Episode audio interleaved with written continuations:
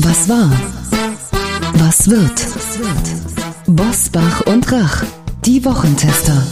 Kompakt. Powered bei Redaktionsnetzwerk Deutschland und Kölner Stadtanzeiger. Und hier sind die Wochentester. Wolfgang Bosbach und Christian Rach. Montag, 20. September 2021, noch sechs Tage bis zur Bundestagswahl. Hallo und herzlich willkommen zu unserem Wochentester Wahl-Countdown mit Christian Rach aus Hamburg. Und mit Wolfgang Bosbach aus Bergisch Gladbach. Ab heute begleiten wir Sie täglich um 17 Uhr in Ihren Feierabend mit den aktuellsten Zahlen und hoffentlich klaren Standpunkten. Und zum Auftakt wird es natürlich um das letzte TV-Triell gehen, das gestern Abend bei Sat 1 und Pro 7 lief. Wir können an dieser Stelle schon mal festhalten, ins Wort gefallen sind sich die beiden Moderatorinnen nicht. Dafür war es ein Mickey-Maus-Streit ums Klima, was schwer zu verstehen ist, wenn man die Sendung nicht selber gesehen hat. Und nach diesem Triell sah es am Ende in den Umfragen exakt so aus, wie es uns Psychologe Stefan Grünewald in der vergangenen Folge schon prophezeit hatte. Der Wochentester Wahl-Countdown. Heute mit der Frage, Zwei gegen Laschet. Bereiten Rot und Grün ein Linksbündnis vor, notfalls auch toleriert durch die Linkspartei. Und auch in unserem täglichen Wahl-Countdown an unserer Seite ist unser Redaktionsleiter Jochen Maas mit den aktuellen Themen des Tages. Hallo aus Köln, auch von mir zum Wochentester Wahl-Countdown. Bevor wir gleich starten, zwei Nachrichten in eigener Sache. Die gute zuerst. Wir begrüßen den 200.000. Abonnenten der Wochentester. Männlich, weiblich, divers, alle sind damit natürlich gemeint. Und es werden jede Woche Tausende von Ihnen mehr. Danke an dieser Stelle für Ihr Vertrauen. 200.000 Abonnenten in einem Jahr. Das ist eine ganz schöne Marke. Damit Sie dieses Vertrauen aber auch weiterhin in uns haben, möchten wir an dieser Stelle etwas richtigstellen. Wir haben in der vergangenen Folge über die Entscheidung des Verwaltungsgerichts Chemnitz gesprochen, das entschieden hat, dass die Wahlplakate mit dem Slogan Hängt die Grünen in Zwickau trotz Verbots hängen bleiben dürfen. Diese Plakate wurden in einer frühen Ausspielung der Folge fälschlicherweise der AfD zugeordnet. Dabei stammen sie von der rechtsextremen Partei Dritter Weg. Ein entscheidender Unterschied. Wir bedauern diesen Fehler und können damit unter anderem unserem Hörer Thomas garantieren, der uns geschrieben hat und so ein bisschen in Frage gestellt hat, ob wir die Größe haben, das richtig zu stellen. Selbstverständlich stellen wir das richtig und umso ärgerlicher ist für uns der Fehler, weil es uns dabei um die Sache ging und nicht um die Partei. Eine aktuelle Ergänzung noch zu den hängt die grünen Plakate von heute. Das Landgericht München I hat heute am Montag entschieden, dass die rechtsextreme Splitterpartei Dritter Weg ihren Slogan öffentlich nicht benutzen darf. Das Münchner Gericht verbietet also die Plakate mit dem Ergebnis, dass in Bayern schon die ersten Plakate abgehängt werden müssen. Die Top-Themen des Tages an diesem Montag, dem 20. September. Start in die letzten sechs Tage Wahlkampf jetzt. Klartext, Klartext. Wolfgang Bosbach und Christian Rach sind die Wochentester.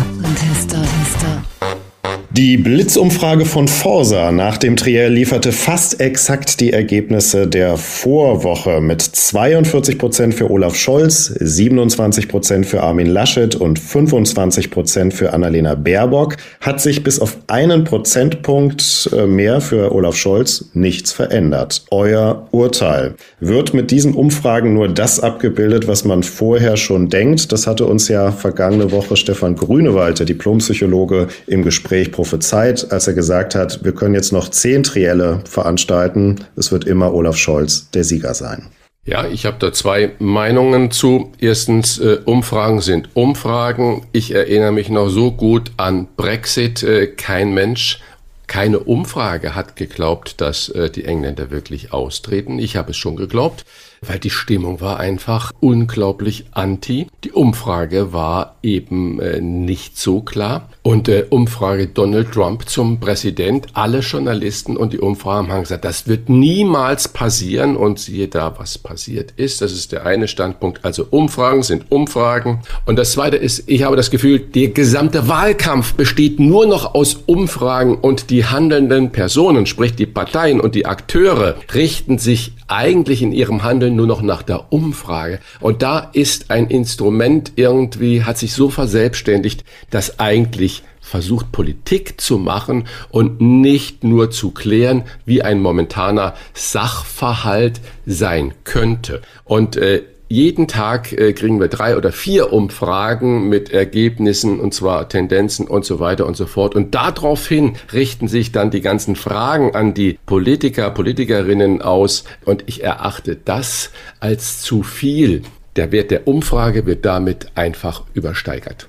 Also ich bin der festen Überzeugung, dass jedenfalls die allermeisten schon mit einer bestimmten Parteipräferenz oder auch einer Persönlichkeitspräferenz sich einen solchen Wettkampf der Kandidaten und Argumente im Fernsehen ansehen. Man hat so eine Art Grundsympathie gegenüber einer Partei oder einem Spitzenkandidaten und man sieht sich dann im Laufe der Debatte bestätigt, es sei denn, wenn man das mal mit einem Boxkampf vergleichen will, es gibt einen echten K.O.-Schlag, also einer blamiert sich bis auf die Knochen, dann kann man das Urteil auch mal korrigieren.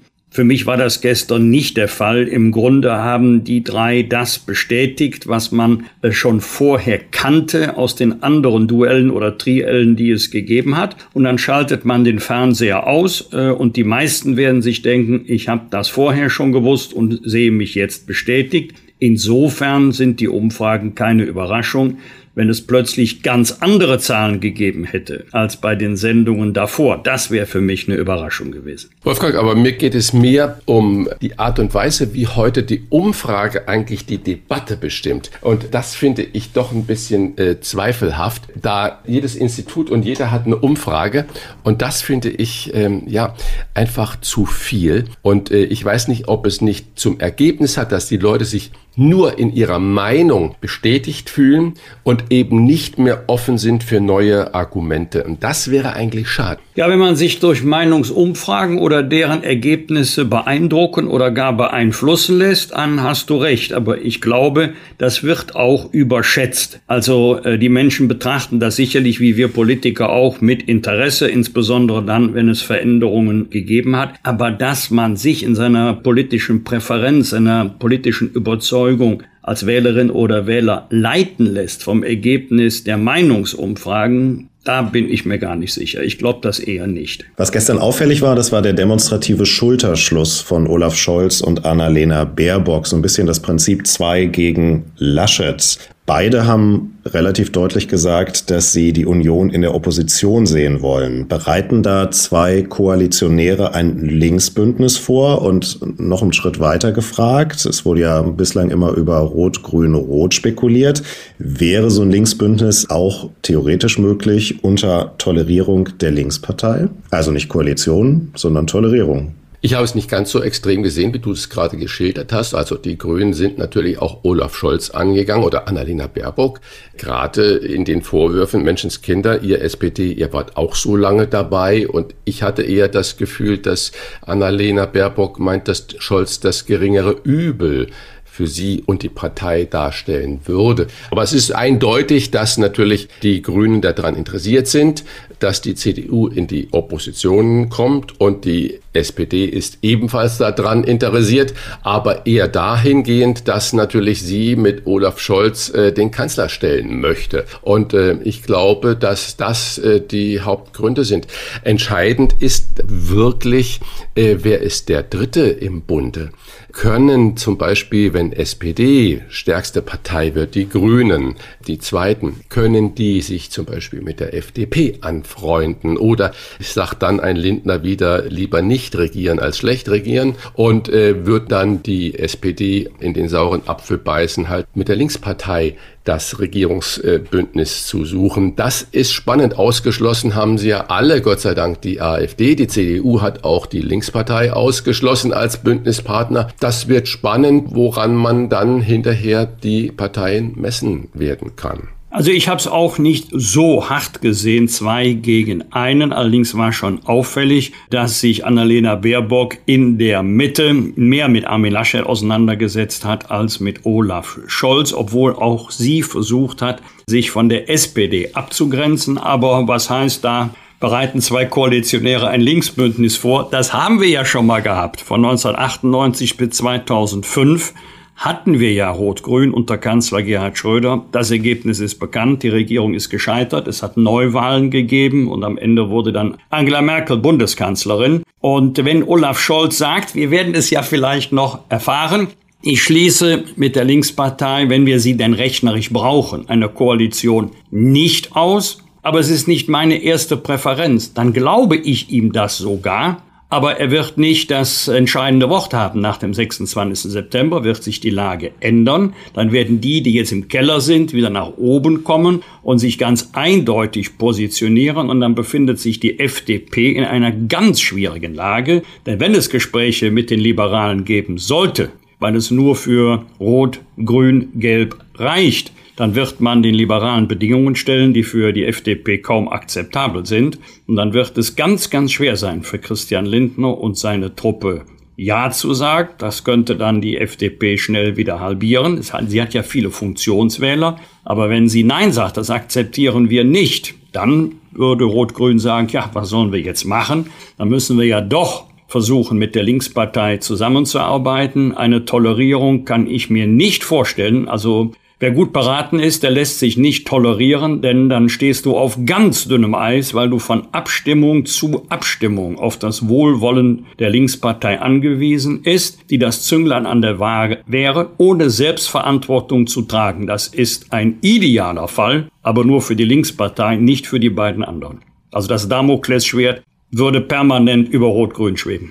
Wolfgang, vielleicht ist ja das auch die Strategie, die insgeheim in der SPD und auch bei den Grünen natürlich gefahren wird, dass man die FDP in diese Ecke stellt, äh, das Zünglein an der Waage sein zu müssen und äh, eigentlich die Bedingungen so hoch hängt, dass die FDP Nein sagen muss und gar nicht Ja sagen kann, dann hat sie auf alle Fälle die negative Karte, egal in welche Richtung dann man schaut. Und dann können die beiden natürlich sagen, okay, wir hätten ja gewollt, aber jetzt können wir nicht anders. Wir müssen ja regieren. Das ist der Auftrag des Wählers. Was es mit Mickey Mouse und unserem Klima auf sich hat, Wolfgang Bosbach hat es eingangs erwähnt. Wenn man es nicht gesehen hat, dann irritiert das eher. Das erfahren Sie gleich nach einer kurzen Werbeunterbrechung. Wir bedanken uns bei unserem Werbepartner Bookbeat für die freundliche Unterstützung unseres Wahl-Countdowns. Bookbeat ist die Hörbuch-Flatrate in Deutschland mit Zugang zu mehr als 300.000 Büchern direkt auf Ihrem Smartphone, Tablet oder Notebook. Mit Bookbeat können Sie so viele Hörbücher im Monat hören, wie Sie möchten und für jeden ist etwas Spannendes dabei. Zur Bundestagswahl hat Bookbeat eine besondere Liste mit aktuellen Titeln angelegt. Diese finden Sie in den Show Notes verlinkt. Und natürlich finden Sie bei Bookbeat auch die spannendsten Hörbücher unserer Wochentester-Gäste. Zeitreise von Stefan Aus zum Beispiel, die spannende Autobiografie eines der bekanntesten deutschen Journalisten, die gleichzeitig ein Panorama unserer Geschichte ist. Mehr als 600 Seiten stark ist dieses Buch und wenn Sie sagen, das höre ich lieber, dann sind Sie bei Bookbeat genau richtig.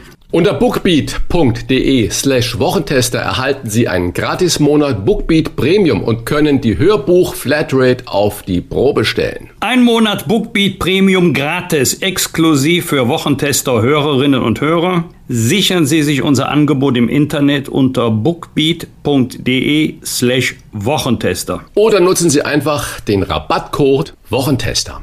Alles kleingeschrieben, gute Unterhaltung mit Bookbeat der Hörbuch Flatrate. Mickey Maus Streit ums Klima. So kommentiert die Bild-Zeitung heute das TV-Triell. Moderatorin Linda Zerwakis hat äh, während der Sendung ein Mickey Maus Heft von 1993 hervorgeholt. Und in diesem Mickey Maus Heft ging es um den Klimawandel. Und da wurde vor diesem Klimawandel schon Anfang der 90er Jahre gewarnt. Sie wollte damit Armin Laschet in Bedrängnis bringen, der sich ähm, damit gewehrt hat, dass man immerhin mit Klaus Töpfer einen fast schon grünen Umweltminister damals gehabt habe. Warum hat man das Gefühl, dass die Union dieses Thema ein bisschen verschlafen hat? Das war die Frage von Linda Zerwakis. Und ähm, da würde mich mal euer Urteil interessieren. Liegt Linda Zerwakis richtig mit diesem Vorwurf an Armin Laschet oder ist das Polemik?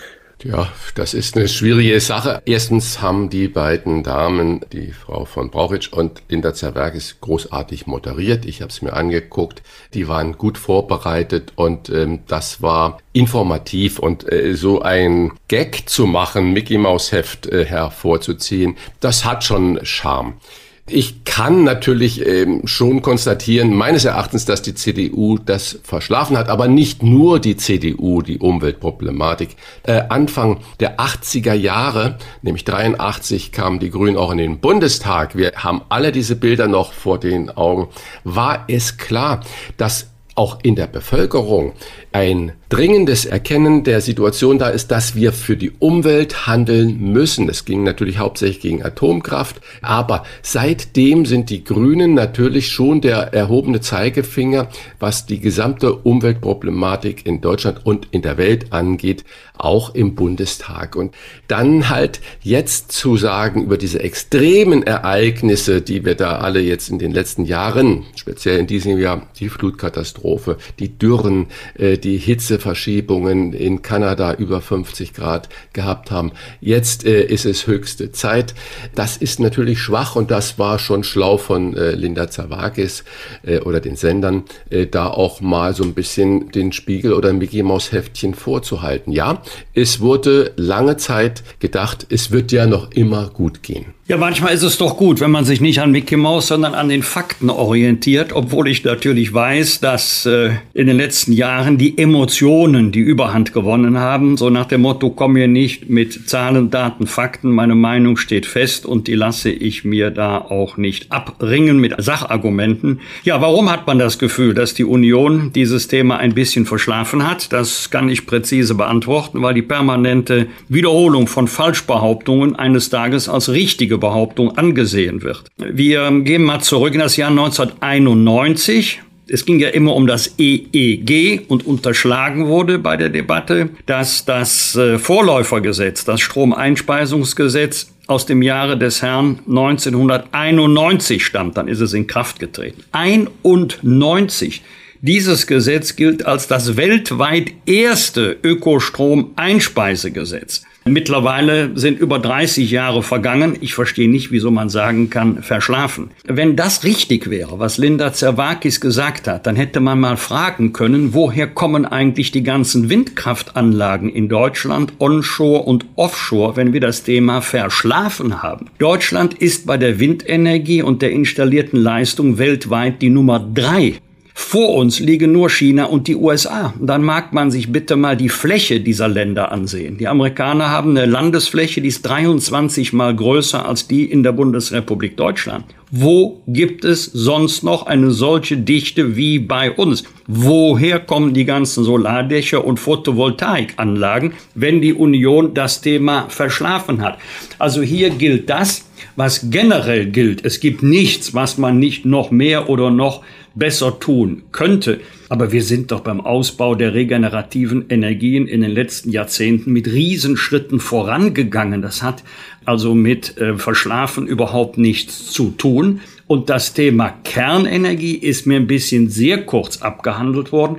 Vielleicht wäre es ja tatsächlich unter CO2-Gesichtspunkten richtiger gewesen, erst die Kohleverstromung zu beenden und erst dann die friedliche Nutzung der Kernenergie und nicht umgekehrt. Die Kernenergieanlagen, die wir jetzt noch haben, haben im vergangenen Jahr so viel Strom produziert wie 50 Prozent der Windkraftanlagen. Wenn wir in zwei Jahren aussteigen aus der Kernenergie, glaubt irgendjemand, dass wir bis dahin einen Zubau von 50 Prozent Windkraft haben? Ich auch nicht. Also das ist eine große äh, industriepolitische Herausforderung, vor der wir stehen. Der Anteil der erneuerbaren Energien wird immer weiter zunehmen, auch zunehmen müssen. Aber dass die Bundesrepublik da auch im internationalen Vergleich einen gigantischen Nachholbedarf hat, das ist objektiv nicht richtig. Wir, Im Gegenteil, wir sind bei diesem Thema Vorbild für die allermeisten Länder. Wolfgang, aber wir sind deutlich zu langsam und die Tatsachen, die du geschildert hast, das ist ja vermutlich richtig, aber nicht einhergeht zum Beispiel das ganze Genehmigungsverfahren. Wir haben nach wie vor dieses Verbandsklagerecht, wir haben nach wie vor unglaublich viele Jahre, die ins Land ziehen, bis überhaupt da irgendeine Trasse äh, gelegt werden darf und kann. Und wenn man das wirklich ernst nimmt und nicht nur die Windräder äh, aufbaut oder man sagt, wir machen Offshore-Parks, aber die Genehmigungsverfahren nicht gleichzeitig reformiert, dann ist das doch ein bisschen schlafmützig. Da würde ich sofort zustimmen, wenn es dafür eine parlamentarische Mehrheit gäbe. Das, was du forderst, gilt allerdings nicht als Weg für einen schnelleren Ausbau der erneuerbaren Energien, sondern läuft unter der Überschrift Demokratieabbau. Will man nur ein Problem nennen. Die meisten Erträge bei der Windenergie haben wir onshore, offshore. Das Land Niedersachsen ist ja da ganz weit vorne bei der Nutzung der Windenergie als Küstenland. Aber dort wird diese Energie nicht so gebraucht wie in den industriellen Ballungskernen unseres Landes. Ruhrgebiet, überhaupt Rhein-Ruhr, Stuttgarter Raum, Ludwigshafen oder wir nehmen mal den Ballungsraum München, den Ballungsraum Stuttgart. Dort sind die großen Energieverbraucher. Also musst du den Strom über hunderte von Kilometern übers Land führen. Und dort beginnt an vielen Stellen schon der örtliche Widerstand. Wir haben hunderte von Bürgerinitiativen gegen den Ausbau der Windenergie, weil natürlich die allermeisten sagen, ja selbstverständlich sehen wir ein, aber bitte nicht in unserer Nachbarschaft. Und wenn du Klagemöglichkeiten reduzierst, abschaffen kann man sie ja nicht, sollte man auch nicht, aber wenn du die Möglichkeiten reduzierst oder Verfahren beschleunigt, kommt sofort der Vorwurf, wahrscheinlich auch von den Grünen, dass hier demokratische Beteiligungsrechte demoliert wird. Ich würde an dieser Stelle gerne einmal nachhaken, weil man im Moment ja den Eindruck hat, dass dieses Thema Klimaschutz immer der Union zum Vorwurf gemacht hat. Wir haben aber eine große Koalition, in der Olaf Scholz den Vizekanzler stellt und Svenja Schulze, eine SPD-Politikerin, Bundesumweltministerin ist. Woran liegt das, dass in diesem Triell der Eindruck entsteht, die Union habe das verschlafen oder ich sage es mal umgekehrt, sogar die Frage von Linda Zerwakis in diese Richtung geht und nicht in Richtung Olaf Scholz? Liegt das an diesen indifferenten Äußerungen von Armin Laschet nach der Flut? Also war es nicht nur das Lachen, sondern war es auch das Thema, ich ändere nicht meine Politik jeden Tag? Wegen sowas? Das ist vielleicht ein Grund, aber dieses hat sich ja über die Jahre aufgebaut und nicht nur dieser eine Satz. Richtig ist ja Klaus Töpfer anerkannt gewesen, der Umweltminister, erste Umweltminister, glaube ich, der CDU. Oder war Angela Merkel vorher Umweltministerin, Wolfgang? Nein, nein, nein, nein, nein. Der Töpfer war er. Aber ne? das Umweltministerium wurde ja schon eingerichtet nach der Reaktorkatastrophe von Tschernobyl, also noch vor Klaus Töpfer. Gut, und äh, Klaus Töpfer ist ja dann in eine UN-Vertretung als Leiter ab gewählt oder hinkommandiert worden, weil er war natürlich auch für die CDU schon damals unbequem und hat die Wahrheiten auch ausgesprochen. Und das wollte man natürlich nicht so richtig hören. Und dann hat man ihn da als Vorsitzender der Umweltorganisation bei der UN äh, hinkommandiert. Und ich denke, dass diese Aktionen insgesamt der CDU eben nicht dieses Prädikat Umweltpartei um den Hals hängen. Also da muss man etwas ähm, in die Vergangenheit zurückgehen. An diesem Vorwurf ist ja auch etwas dran. Die Union hat da eine etwas andere, meiner Meinung nach realistischere Haltung als Teile der SPD und äh, die Grünen ohnehin. Und wir haben uns mit diesem Thema schwerer getan. Das stimmt. Ich sage nur Herbert Gruhl, ein Planet wird geplündert. Er war im Grunde in der Union Außenseite. Also dieser Herbert Gruhl, schrägstich CDU, hatte dieses Thema schon ganz prominent besetzt.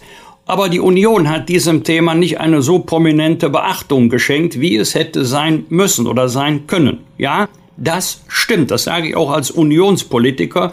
Das müssen wir uns schon sagen lassen. Aber der erste Umweltminister war Walter Wallmann, das war nicht Klaus Töpfer. Äh, der erste Bundeskanzler, der, eine, der ein Umweltministerium eingerichtet hat, war Helmut Kohl. Also manches ist wirklich schräg, was immer wieder behauptet wird. Richtig ist allerdings auch, dass die Grünen, die aus der Ökopax-Bewegung stammen, immer dieses Thema, also erneuerbare Energien, Klimawandel, ganz prominent auf ihrer politischen Agenda hatten und dass dieses Thema aus unterschiedlichen Gründen in den letzten Jahren eine viel stärkere Betonung und Bedeutung bekommen hat, als es in der Vergangenheit der Fall war. Und im Moment hilft das den Grünen. Ich hoffe nur nicht, dass wir nicht eines Tages, wenn wir ausgestiegen sind aus der friedlichen Nutzung der Kernenergie, und aus der Kohleverstromung, dass wir erstens nicht Kohlestrom und Atomstrom aus anderen Ländern importieren müssen, denn äh, da hätten wir ja mit Zitronen gehandelt, und dass wir nicht eines Tages wie nach dem Afghanistan-Abzug sagen müssen, oh, wir haben die Lage leider falsch eingeschätzt. Da hat Wolfgang äh, Bosbach natürlich recht. Auf die Fragen der Moderatorin an Annalena Baerbock und auch untereinander, wo der Strom denn herkommen soll, wird immer nur gesagt, ja, aus äh, erneuerbaren Energien. Aber wie in dieser kurzen Zeit das Ganze passieren soll, da gibt es natürlich keine wirklich konkrete Antwort drauf. Auffällig war, sowohl Scholz als auch Baerbock setzen voll auf die Themen Mindestlohn, Hartz IV und Klimaschutz. Jetzt gibt es ja noch ein paar mehr Themen. Wirtschaft zum Beispiel, Außenpolitik, Migration. Sind diese Themen im Wahlkampf völlig egal? Naja, Mindestlohn ist ja ein wirtschaftspolitisches Thema. Egal, ob es äh, staatlich verordnet wird, wie das, was ja SPD und Grüne jetzt wollen und Laschet ja sagt, das ist, haben wir uns doch geeinigt, dass es die Tarifparteien äh, machen sollen. Es ist natürlich Wirtschaft pur und auch der äh, Umbau hin zu ökologischen Staat zu einer ausgeglichenen Energiebilanz, das soll natürlich verträglich, sozial verträglich sein und das sind ja große Wirtschaftsthemen und man streitet ja darüber, wie das sein soll. Richtig ist, dass die Außenpolitik mit keinem Wort vorkommt. Und wenn ich jetzt sehe, was gerade in der NATO passiert, das ja auch uns in Deutschland direkt betrifft, nämlich dass die USA mit Australien und Großbritannien einen Vertrag geschlossen haben, äh, wo es ja nur vordergründig über äh, U-Boot-Bau geht und die Franzosen aus Protest die Botschafter sowohl in äh, Washington als auch in Canberra abberufen haben. Und das hat Spaltungspotenzial und das ist natürlich für uns existenziell wichtig, auch für uns Deutschen und gehört natürlich auch in den Wahlkampf. Da will ich wissen, wie die Parteien dazu stehen und da werden wir in den nächsten sechs Tagen leider nichts mehr zu hören. Kann ich mich nur anschließen. Ich bedauere das auch sehr, denn gerade die Aktualität der letzten Tage hätte eigentlich Anlass geben müssen, nicht das abzufragen, was zu erwarten war, sondern auf die Thematik, schrägstich Problematik einzugehen, die, die Christiane Rach gerade zu Recht erwähnt hat. Ich glaube, dass das unterschätzt wird. Es ist nicht nur ein Thema Frankreich, Australien, es ist auch ein Thema für alle Mitglieder der NATO, denn es geht auch außenpolitisch um eine fundamentale Frage, nämlich unsere Haltung gegenüber China. Und sehen wir China als Partner oder sehen wir China als große Bedrohung an, nicht nur ökonomisch neuer Mitbewerber auf den Märkten, sondern auch politisch. Das ist eine Frage von grundsätzlicher Bedeutung. Das trifft jetzt das Thema Außenpolitik, Wirtschaft. Ja, wundert mich auch, dass nicht wenigstens mal einer sagt, ähm, dass wenn wir nicht mehr weiterhin wirtschaftlich stark und wettbewerbsfähig sind, dann werden wir auch den Sozialstaat nicht immer weiter ausbauen können, wenn wir ihn weiterhin solide finanzieren möchten. Es gibt einen Zusammenhang zwischen der wirtschaftlichen Leistungsfähigkeit unseres Landes und der sozialen Leistungsfähigkeit, aber der Zusammenhang wird in keiner einzigen Sendung mal ausreichend betont oder gar erläutert. Ich fürchte, das hatten wir ja schon einmal in den 70er, 80er Jahren. Wir testen einmal die Leistungsfähigkeit unserer Wirtschaft, so hieß das damals, dass wir bei nachlassender Wirtschaftskraft und Wettbewerbsfähigkeit auch soziale Probleme bekommen werden. Aber äh, das ist nicht halb so wichtig äh, wie andere Themen. Und ich hätte auch beim Thema innere Sicherheit, wäre ich mal auf die aktuellen äh, Ereignisse in Leipzig äh, eingegangen. Das ist doch gerade erst ein paar Stunden her mit bürgerkriegsähnlichen Zuständen. Also mich wundert das jetzt wirklich. Wenn ich mal die elektronischen Medien mir betrachte oder die Zeitung oder das Fernsehen, Maßen, Maßen, Maßen, Maßen, Maßen, Maßen, als wenn das das überragende Thema von großer bundespolitischer Bedeutung ist. Und da wird die Leipziger Innenstadt auseinandergenommen äh, durch Hunderte von, die ich nicht Demonstranten nennen würde, sondern Chaoten. Und dann sagt man, ja, was willst du machen? So ist nun mal das Leben. Und äh, man geht dann achselzuckend zur Tagesordnung über. Scheint nicht halb so wichtig zu sein wie die Frage, ob Hans-Georg Maaßen seinen Wahlkreis gewinnt oder nicht. Ich verstehe diese Art der Prioritätensetzung überhaupt nicht mehr. Die aktuellste Umfrage ist die von INSA für Bild am Sonntag. Dort liegt die SPD bei 26 Prozent, die Union bei 21 Prozent, die Grünen bei 15 Prozent, die FDP bei 12 Prozent Prozent, die AfD bei 11 Prozent und die Linke bei 6 Prozent. Frage an euch mit der Bitte um ein klares Urteil. Volker Bouffier, stellvertretender CDU-Chef, bei uns auch in dieser Woche noch zu Gast, hat sich dazu heute in der Welt geäußert. Es geht um die Frage, wird Armin Laschet eine Koalition bilden, wenn die Union nur zweitstärkste Partei wird? Da gibt es ein bisschen unterschiedliche Ansagen aus der CSU und aus der CDU. Deshalb interessiert unsere Hörerinnen und Hörer natürlich besonders die Meinung von Wolfgang Bosbach zu dieser Frage. Also bilden eine Koalition können ja nur die Koalitionspartner, die Koalitionsparteien. Das kann ja nicht eine einzige Partei. Die Frage ist, ob die Union unter Armin Laschet Juniorpartner in einer dann vermutlich von der SPD angeführten Koalition werden soll oder werden wird. Ich persönlich glaube das nicht. Ja, ich denke, es wäre auch nicht richtig, wenn die CDU die Stimmmehrheit nicht mehr hat, dann gehört sie nach diesen 16 Jahren auch in die Opposition. Wenn der Wähler, die Wählerin anders entscheiden und die CDU, CSU wird stärkste Partei, dann hat sie den Auftrag zuerst einmal, sich um eine neue Regierungskoalition zu kümmern. Aber wenn sie eben hinter der SPD landen, dann ist in meinen Augen der Drops gelutscht. Laut einer Bildumfrage glauben 55 Prozent der Deutschen nicht, dass das Rennen bereits gelaufen ist. Das ist immerhin jeder zweite und klingt ein bisschen so, als sei da noch relativ viel offen bei dieser Bundestagswahl. In derselben Umfrage geben allerdings 24 Prozent der Befragten an, dass das Lachen von Armin Laschet während der Flutkatastrophe für die Wahlentscheidung wichtig sei. Und wenn man sich die Prozentzahlen anguckt, wichtiger offenbar als die Flutkatastrophe selbst. Frage an euch, wie kommt es, dass dieses eine Lachen von Armin Laschet scheinbar wichtiger ist als alles andere in diesem Wahlkampf.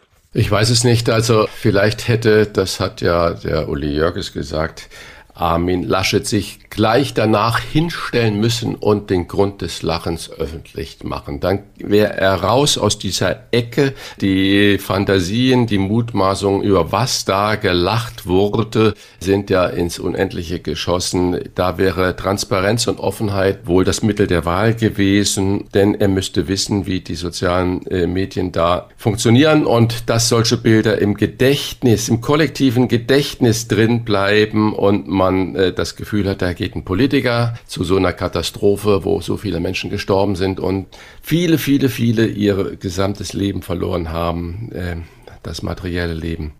Und äh, der hat nichts Besseres zu tun, als zu lachen. Äh, das muss man sofort entkräften. Da hat er die falschen Berater gehabt. Ja, das ist schade. Und aber das Image, das haftet ihm nun an. Ja, warum? Gute Frage, weil Bilder mächtiger sind als Worte. Sie prägen sich ein und äh, niemand dürfte sich mehr geärgert haben als Armin Laschet selber.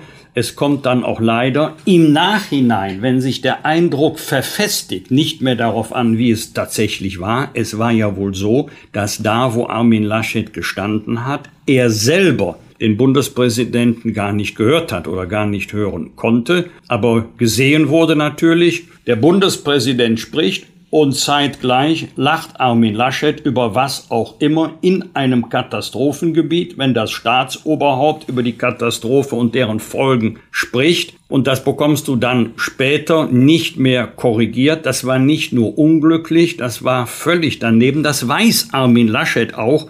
Aber wenn das nicht für alle, aber für einige wichtiger sein sollte als die politischen Grundsatzentscheidungen, um die es äh, nächste Woche Sonntag geht, das verstehe ich dann nicht mehr. Da muss ich mich dann ausklinken. Das hat dann sehr wahrscheinlich was mit erwachsener Politik zu tun, wie es uns Dr. Manfred Lütz, finde ich, sehr zutreffend erläutert hat. Ähm, sogar von FDP-Chef Christian Lindner bekommt Armin Laschet in den letzten Tagen vor der Bundestagswahl keine klare Unterstützung. Lindner präsentiert die FDP als Partei der Mitte und zeigte sich auf dem Kurzparteitag am Wochenende offen für ein Bündnis mit Laschet, aber auch mit Olaf Scholz. Ist das strategisch klug, dass sich Christian Lindner nicht so genau festlegen mag? Ja, ich denke, er hat gar keine andere Wahl, als das genauso zu tun. Das macht die SPD ja mit der Linkspartei genauso und die Grünen halten sich ja auch bedeckt äh, mit diesen Dingen. Er kann nicht jetzt Koalitionsaussagen machen, weil dann brauchte man ihn nicht äh, zu wählen. Vielleicht haben ja viele Menschen im Kopf, dass die FDP vielleicht ein Korrektiv wäre bei einem Bündnis von SPD und den Grünen. Und ich denke, dass das äh, Lindner weiß. Aber wir haben es ja vorhin schon kurz besprochen. Er ist natürlich in einer ganz schwierigen Lage, wenn die beiden anderen ihm solche Bedingungen stellen, die er als FDP-Vorsitzender nicht annehmen kann. Dann muss er natürlich da aussteigen und öffnet damit natürlich dann für Rot-Grün-Rot die Türen. Aber äh, richtig, sich nicht festzulegen, ist das allemal und schon gar nicht, äh, sich von Söder vorwerfen zu lassen, Mensch Lindner, du musst doch jetzt mal das ausschließen, dass du das und das nicht machst. Das geht natürlich nicht. Äh, da braucht er eigenes Profil und er sagt ja, unser direkter Konkurrent sind die Grünen, weil es ist ja noch gar nicht so gegeben, dass wir hinter den Grünen landen und das finde ich erstmal legitim. Ja, würde ich unterstreichen. Aus der Sicht von Christian Lindner und der FDP ist das richtig. Man sollte erst mal wählen, dann zählen, dann sieht man, welche Koalitionen rechnerisch möglich sind und man sieht, welche politisch möglich sind. Das ist noch ein Unterschied. Nicht alles, was rechnerisch geht, geht auch politisch. Und dann tritt man in Gespräche ein und dann sieht man, ist es für die Partei akzeptabel oder ist es nicht akzeptabel? Äh, steigen wir wieder aus, so wie wir das 2000, äh, nach der Wahl 2017 gemacht haben, oder einigen wir uns mit möglichen Partnern? Es ist richtig, dass Christian Lindner sich nicht vorher festlegt, obwohl sicherlich auch Wählerinnen und Wähler der FDP gerne wissen würden, wie es denn nach der Wahl weitergeht. Aber das wird man erst nach Gesprächen beurteilen können, nicht schon vorher. Fragen und Anregungen für Bosbach und Rach? Kontakt at diewochentester.de das waren die Wochentester Kompakt, der Wahlcountdown mit Unterstützung vom Kölner Stadtanzeiger und dem Redaktionsnetzwerk Deutschland. Und morgen, Punkt 17 Uhr, sind wir wieder für Sie da. Herzlichen Dank für Ihr Dabeisein, für Ihr Zuhören und ich würde mich freuen, wenn wir uns morgen Punkt 17 Uhr wieder hören würden. Ihr Wolfgang Bosbach. Was war? Was wird? Wolfgang Bosbach und Christian Rach sind die Wochentester. Ein maßgenau Podcast. Powered bei Redaktionsnetzwerk Deutschland und Kölner Stadtanzeiger.